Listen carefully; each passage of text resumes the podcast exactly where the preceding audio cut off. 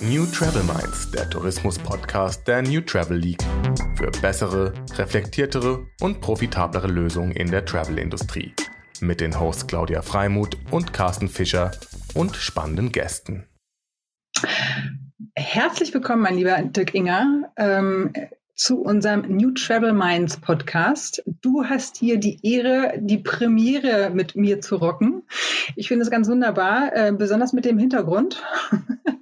ich bedanke mich, liebe Claudia. Toll, dass ich hier der Erste in eurer Reihe sein darf. Ja, ich finde es ganz großartig insofern, als dass das ein wunderbarer Starting Point ist, weil du ja als Geschäftsführer des Deutschen Reiseverbandes wirklich mittendrin bist und ähm, ja deine ganzen Fühler und Antennen ähm, in, in, Übersicht über die Branche hat, äh, im regelmäßigen Austausch mit Vorstand und Mitgliedern etc. ist. Und wir haben jetzt eine ganz besondere Situation momentan ähm, durch die Pandemie und ähm, ja, und ich würde mich freuen, wenn wir die Möglichkeit haben und den äh, Möglichkeit den Zuschauern und Zuhörern bieten, mal einzutauchen in deine Welt, ähm, die man ja viel schon mitbekommt, aber letztendlich auch in Details wiederum nicht und ähm, würde mich freuen, wenn du einfach mal kurz sagst, hey, was, was macht der DAV gerade, wo beschäftigt er sich, äh, beschäftigt er sich am meisten und was sind so die Schwerpunkte, ähm, die euch gerade den im Atem halten oder äh, bewegen, je nachdem? Ja, also das kann man, glaube ich, ganz einfach sagen. Ähm, Krise, Krise, Krise. Das heißt, wir schauen sehr stark auf Corona, haben wir in den letzten anderthalb Jahren sehr konzentriert gemacht, haben da auch alle Kräfte gebündelt. Ähm, geht los mit der Frage, wie holen wir die Deutschen zurück? In der ersten Phase der Pandemie haben wir eine wichtige Rolle gespielt, auch im Kontakt mit der Bundesregierung, mit dem Auswärtigen Amt. Es war ja nicht Heiko Maas, der 250.000 Deutsche zurückgeholt hat, auch wenn er das wahrscheinlich selber glaubt, sondern es waren vor allen Dingen die Reiseveranstalter, die etwa 180.000 zurückgebracht haben. Heiko Maas hat sich um 70.000 Residenten und Einzelreisende gekümmert, die Einzelleistungen gebucht hatten. Die anderen haben wir zurückgeholt. Das war der erste Teil.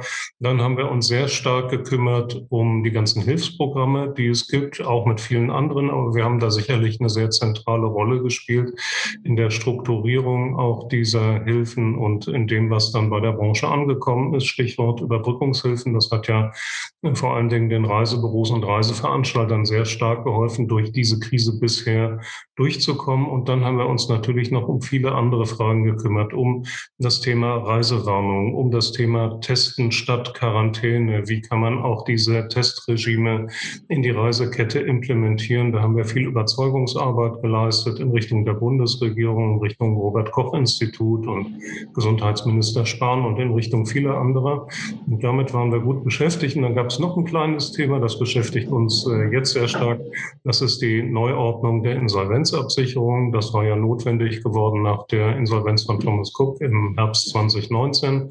Das lief quasi parallel ähm, und kommen wir vielleicht noch mal drauf zu sprechen, ist jedenfalls ein Riesenkraftakt jetzt mitten in der Krise für die Branche ein neues System zu etablieren, was den Kundenschutz noch einmal verbessert.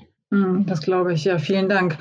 Und ähm, wenn du sozusagen reflektierst ähm, über die letzten ja gut anderthalb Jahre ähm, und wir auch gleich mal reinpreschen in Empfehlungen für die Branche, was würdest du sagen, wäre eigentlich ähm, jetzt gut und wichtig, um sich auch auf das sogenannte New Normal ähm, vorzubereiten ähm, oder eben sich auch zu wappnen? Ähm, weil wir haben ja jetzt tatsächlich auch äh, einiges an Erfahrungen gewonnen. Ähm, und sind dadurch durch, äh, ins kalte Wasser geschmissen worden, ähm, sind am Strampeln, haben das zum Teil auch wirklich letztendlich ja auch wiederum gut gemeistert mit auch gewissen Unterstützung, mit Hilfe von vom DAV und eben anderen Netzwerken. Ähm, ja, und was ist sozusagen so deine Essenz, was für, für die Branche gut wäre, sich jetzt mit zu befassen, um einfach auch ähm, ja, zukunftsstark ähm, hier rauszugehen? Ja, ich glaube drei Punkte. Erstmal müssen wir endgültig aus dieser Krise rauskommen. Ich glaube, ein Großteil dieses Weges ähm, ist geschafft. Wir haben wieder etwas mehr auch ähm, Rationalität in den Entscheidungen mit der Erkenntnis, dass man nicht in dauernden Lockdowns gut leben kann, zumindest wenn man die Wirtschaft nicht äh, komplett auch beschädigen will. Und wir als Reiseindustrie sind ja sehr früh da reingegangen mit einigen anderen Branchen und stecken ja immer noch ein bisschen drin. Das heißt, wir müssen erstmal aus, aus diesem Tal endgültig herauskommen. Das wird länger dauern. Das wird auch im nächsten Jahr noch nicht da sein, wo wir mal vor der Krise waren, sondern wird wahrscheinlich bis 2024 dauern. Und, und das müssen wir, glaube ich, mit einkalkulieren. Das Zweite ist, na, da, darüber ist bisher wenig gesprochen worden. Das System der Reisewarnung ist völlig perdu. Bis äh, dato, bis zum Beginn der Pandemie war es so, Reisewarnungen kamen ausschließlich aus dem Auswärtigen Amt und haben sich an der Sicherheit der Reisenden orientiert. Das waren häufig sehr differenzierte Reisehinweise. Also du kannst da hinfahren, aber meide folgende Region oder fahre nicht mit dem Bus über Land, aber in die und die Region kannst du gehen, meide Menschenansammlung und ähnliches klang teilweise sehr technisch, war sehr ausführlich aber war sehr präzise und war daran orientiert zu sagen, wo kann man hinreisen und wo nicht. Und echte Reisewarnungen gab es für Länder wie Afghanistan und Syrien, aber ansonsten gab es fast immer sehr, sehr differenzierte Reisehinweise. Was ist passiert in dieser ersten Phase der Pandemie? Heiko Maas, der Bundesaußenminister, ist äh, zum ersten Mal in die Situation gekommen, dass er gedacht hat, ich muss jetzt eine weltweite Reisewarnung verhängen. Die hat es ja tatsächlich gegeben über viele Wochen hinweg. Und diese Verantwortung wollte er nicht allein tragen und ist damit ins Kabinett gegangen und hat das vom Kabinett beschließen lassen. Das war eine, eine Entscheidung, weiß nicht, ob er sie heute bereut, das habe ich mit ihm nicht diskutiert. Jedenfalls ist sie damit zu einer politischen Entscheidung geworden und seitdem reden viele im Kabinett mit, wenn es um Reisehinweise, Reisewarnungen, Empfehlungen geht. Der Gesundheitsminister, der Innenminister, das Robert Koch Institut, das äh, Auswärtige Amt natürlich weiterhin, aber auch das Wirtschaftsministerium. Da sind auf einmal ganz viele Player und, und die gestalten das jetzt und äh, damit ist es sehr unübersichtlich möglich geworden. Und das Zweite, es gibt, ähm, bisher gab es eine Reisewarnung, ist eine Reisewarnung und dann wird die mhm. Pauschalreise abgesagt und die Leute werden zurückgeholt. Und da gab es dann einen schönen Satz von Jens Spahn, dem Bundesgesundheitsminister, der wahrscheinlich gut gemeint war, der aber natürlich in seiner Wirkung fatal ist. Jens Spahn hat gesagt, ja, eine Reisewarnung ist ja kein Reiseverbot. Und das führt dazu, dass wir jetzt ein System haben, was eigentlich in Trümmern liegt. Also Reisewarnungen sind keine Reiseverbote. Es gibt politische Gremien, die darüber entscheiden, wie Reisehinweise und Reisewarnungen aufgebaut werden. Wir haben auch einige aus meiner persönlichen Sicht sehr erratische Entscheidungen gegeben. Welches Land wird jetzt plötzlich zu einem Hochrisikogebiet und Hochinzidenzgebiet und welches nicht und so weiter und so fort. Und äh, das führt dazu, dass wir jetzt nach dieser Pandemie mal anfangen müssen, wieder ein neues System zu verabreden, was dann auch eine gewisse Verlässlichkeit hat und eine Orientierung bietet. Also da ist was auf dem Trümmerhaufen gelandet und das muss repariert werden. Mhm. Und äh, dritter Punkt, äh, das, das große Thema, die Ära Merkel hat geendet am 26.09. Die Kanzlerin ist zwar noch im Amt, aber jetzt kommt etwas Neues und das wird anders sein als die Zeit, in der die Republik durch die Bundeskanzlerin Merkel regiert worden ist. Und das Thema Klimaschutz wird ganz nach oben auf die Agenda treten, egal welche Koalition jetzt gebildet wird, ob es Jamaika wird oder die Ampel, das werden wir sehen. Aber das Thema Klimaschutz wird auf jeden Fall ganz oben sein. Und das birgt natürlich auch für uns als Industrie große Fragen. Und ich glaube, dass wir neue Antworten werden geben müssen auf diese Frage, wie gehen wir eigentlich beim Reisen mit dem Thema Klimaschutz um? Ja, super, vielen Dank. Ähm, bringt mich zu dem Thema Nachhaltigkeit, was ja ich sage jetzt mal, in unserer Industrie äh, schon seine ersten Gewächse hervorbringt ähm, und gewisse Pflänzchen. Aber äh, mein Empfinden, ich weiß nicht, wie du das siehst, ähm, da noch viel nachzuholen ist, beziehungsweise viel zu entwickeln ist. Ähm, habt ihr das als DAV ähm, auch schon auf der Agenda, dass ihr oder oder ich sag mal, gibt es Ideen, da auch noch stärker reinzugehen? Ähm, wie, wie, wie ist da so die Planung?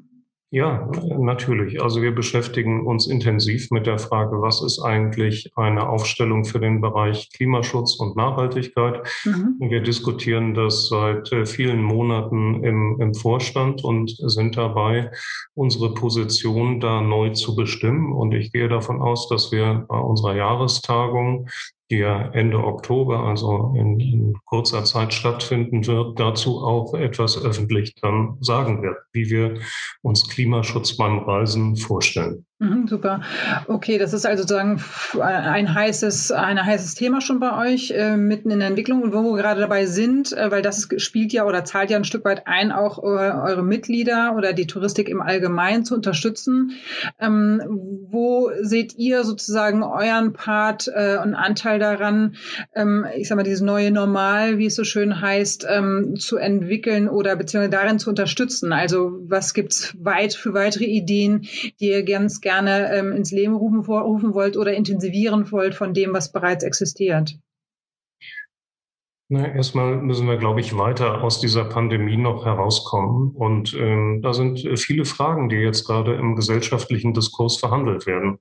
Sollen äh, nur noch Geimpfte alle Freiheiten haben, auch beim Reisen? Oder mhm. sollen die Getesteten äh, weiterhin gleichgestellt werden? Das, das wird weiter zu diskutieren und weiter zu entwickeln sein, weil es hohe Bedeutung dafür hat. Dann haben wir eine politisch erzeugte Angst gehabt vor Auslandsreisen. Das war gewollt im Diskurs. Jens Spahn hat ja gelegentlich ähm, gar nicht wie der Bundesgesundheitsminister, sondern wie der Bundesreiseverhinderungsminister agiert, äh, zusammen mit dem Kanzleramtsminister Helge Braun. Man hatte den Eindruck, es geht darum, dass man den Leuten sagt, Reisen ins Ausland ist gefährlich, das dürft ihr auf keinen Fall tun, das ist brandgefährlich. Dahinter standen sicherlich viele Überlegungen bei dem einen oder anderen Ministerpräsident auch den, die heimische Tourismusindustrie zu stützen und äh, äh, und äh, ihr etwas zu helfen bei den Buchungen. Das kann man auch gut nachvollziehen, ist nichts gegen einzuwenden. Aber wir werden mal sehen müssen, wie sich das auswirkt, wenn man den Leuten jetzt über einen langen Zeitraum gesagt hat, Ausland ist gefährlich was ist denn eigentlich die Antwort darauf? Und mhm. da wird der DRV sicherlich eine klare Haltung und eine klare Position haben, das immer wieder in die Mitgliedschaft vermitteln. Das äh, werden die aber ohnehin schon wissen. Das ist Preaching to the Convinced. Aber im politischen Diskurs wird das sicherlich noch eine, eine Rolle spielen. Und dann müssen wir natürlich sehen, wie kommen wir aus diesen Hilfsprogrammen heraus in, in einen normalen Betrieb? Wird da noch was nötig sein in der Überbrückung? Es ist ja doch gelungen, die Strukturen der Tourismus Tourismusindustrie in Deutschland, der Reisewirtschaft bisher zu erhalten. Das ist auch gut so.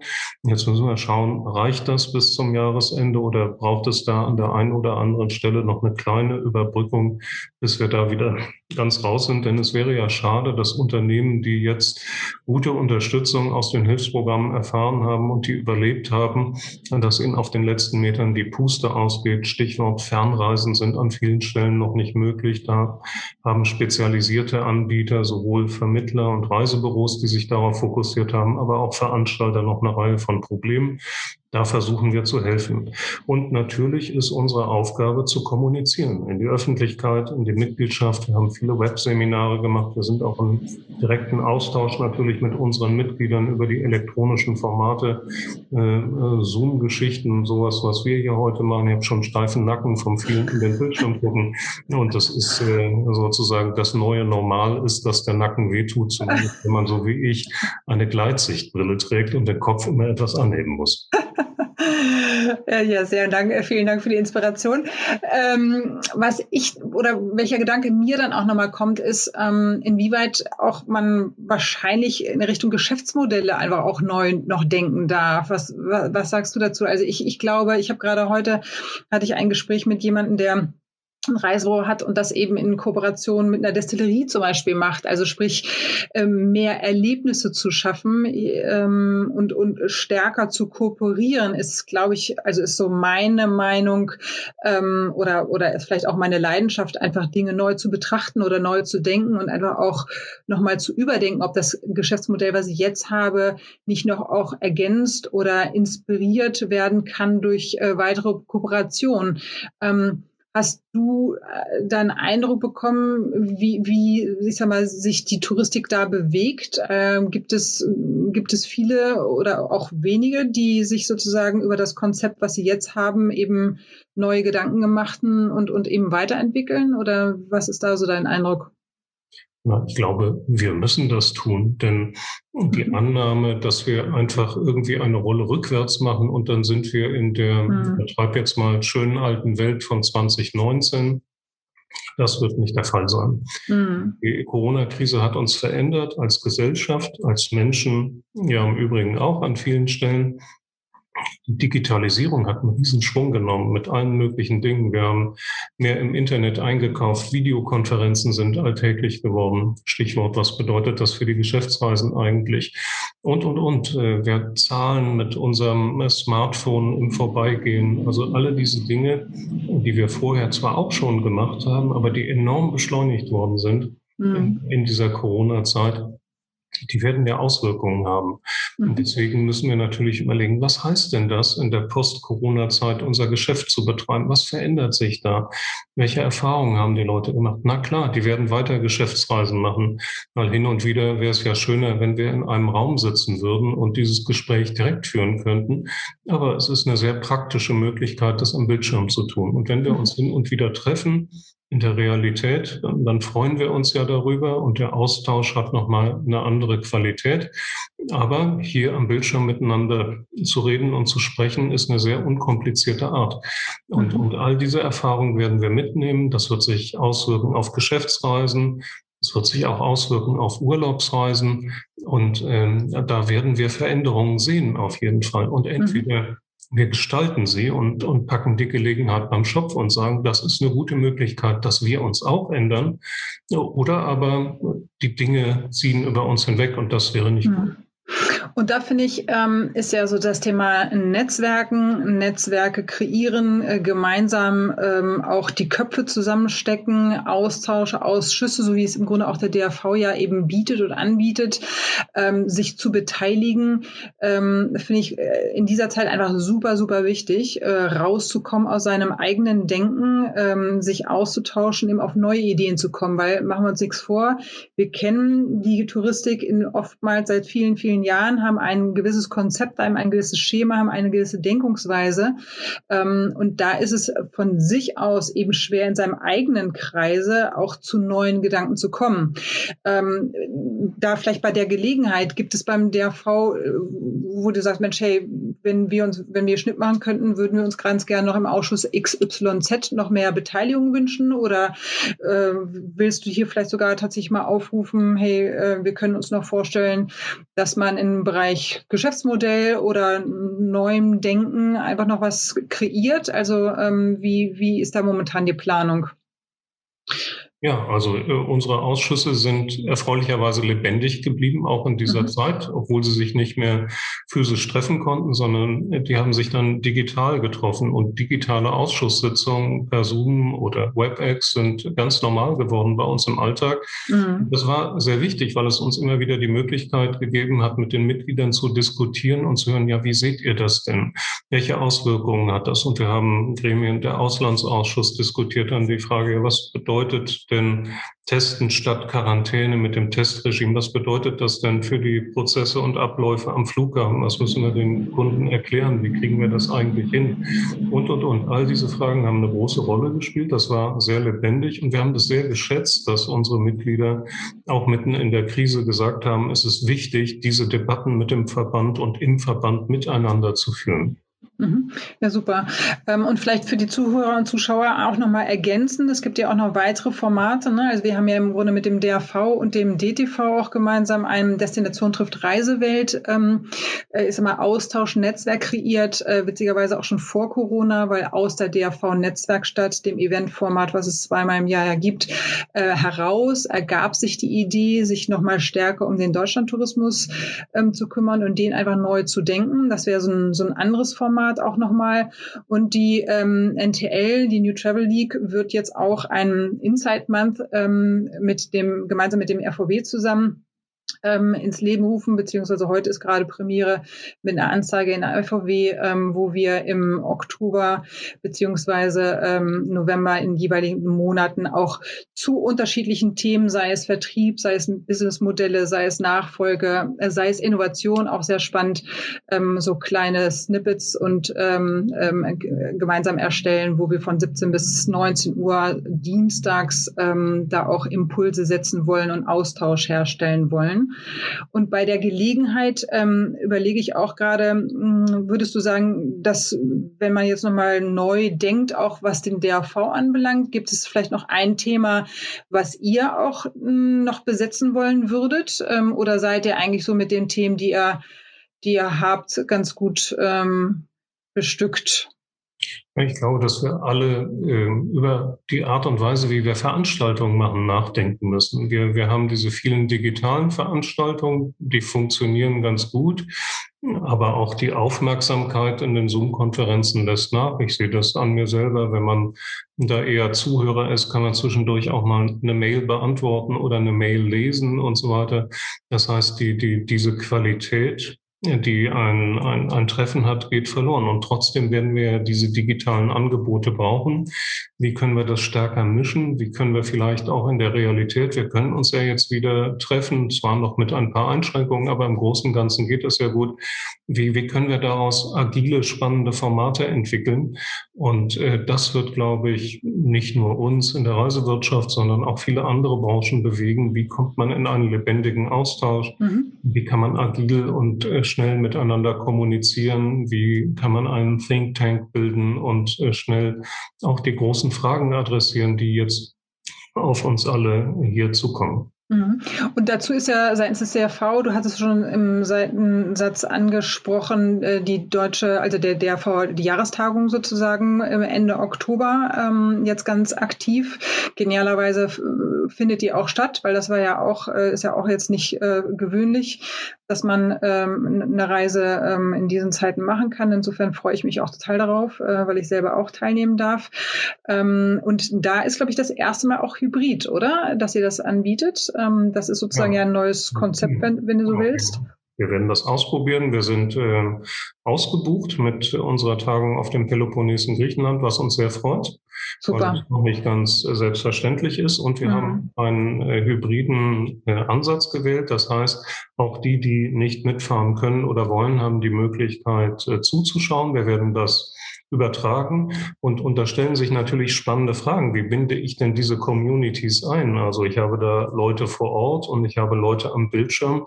Und das soll ja keine Einbahnstraße sein, dass da Menschen auf der Bühne stehen und auf die anderen einreden und die können zuhören und sonst nichts. Und aber wie macht man die Interaktion? Wie kriege ich die, die am Bildschirm sitzen, dazu Beteiligte zu werden? Wie können die sich einbringen, Fragen stellen? Und wie können das die, die im Kongress dabei sind? Und, und da haben wir lange drüber nachgedacht nachgedacht, wie wir das machen. Es ist gar nicht so einfach, mhm. Kanäle zusammenzuführen und Interaktion zu ermöglichen. Und das, glaube ich, äh, das, das wird viel normaler werden in der Zukunft, dass wir Beteiligung auf unterschiedliche Möglichkeiten äh, haben, über digitale Kanäle dabei zu sein vor Ort. Das stellt aber die, die den Kongress veranstalten, äh, natürlich nochmal vor besondere Herausforderungen, das mhm. vernünftig auch zu organisieren. Ja, super. Und kannst du schon ein, zwei äh, Geheimnisse verraten, ähm, die jetzt noch nicht offiziell waren, was die ähm, Jahrestagung anbelangt? Gibt es irgendwas Nettes, was du noch verkünden möchtest? Ja, also wir werden natürlich interessante Gesprächspartner haben. Äh, logisch haben wir eigentlich immer. Ich will mal einen nennen. Wir haben äh, Professor Kekulé gewinnen können, der ja mhm. einer der, wenn das mal Großvirologen ist und sind sehr gespannt, welche Einschätzung er geben wird mit Blick auf das Fortschreiten der Pandemie, auch mit Blick auf Reisemöglichkeiten, ob er eher zu einer optimistischen oder pessimistischen Einschätzung neigt. Und da sind wir sehr gespannt, mit ihm mal darüber diskutieren diskutieren zu können. Ja, sehr cool. Äh, vielen Dank. Ähm, ja, ich gucke mal so ein bisschen auf die Zeit. Ich würde gerne dir noch eine letzte äh, nette Abschluss, Abschlussfrage stellen. Und zwar, gib mir doch noch mal ein kleines Geheimnis aus deinem Privatleben, lieber Dirk. Das ist das, was ich noch nicht kenne. Was möchtest du denn gerne wissen? Vielleicht, äh, wo der nächste Urlaub hingeht, wäre jetzt ein bisschen allgemein, aber um mal vorsichtig sozusagen etwas anzuteasern. Da habe ich, äh, da habe ich immer eine, eine schwierige Debatte. Also ich selber gehe unglaublich gerne wandern in den Alpen. Aber ich habe zwei Jungs, die, die sind jetzt 17 und 19. Eigentlich müssten die gar nicht mehr mit mir gemeinsam Urlaub machen. Die machen das aber noch ganz gerne. Wenn ich mal äh, ohne die was machen möchte, muss ich nur sagen, ich fahre in die Berge wandern. Habt ihr Lust mitzukommen? Weil dann sehe ich also entsetzte Gesichter und dann kommt, hey Papa, das kannst du vergessen, never ever. Äh, das habe ich äh, dieses Jahr ausprobiert und dann ist daraus ein Finkerurlaub auf Mallorca geworden, der total klasse war. Cool. Im Sommer in so einem kleinen Dörfchen, wo man zu Fuß äh, in den Ort reinlaufen konnte und da gab es irgendwie ein paar nette Bars, da konnte man sich mal zum Frühstücken hinsetzen, aber auch abends hat man auf dem Marktplatz gesessen und konnte typische spanische Tapas essen. Das hat auch äh, meinen beiden Jungs total gut gefallen. Und äh, ja, mal gucken, was wir dann nächstes Jahr machen. Vielleicht wollen die auch gar nicht mehr mitfahren, äh, aber ich fürchte schon. ich freue mich darüber. Ja, sehr cool. Ich habe euch gerade sozusagen zu dritt äh, die Dreier-Herrenrunde auch auf dem Marktplatz gesehen. Sehr schön. Vielen Dank für die Beschreibung.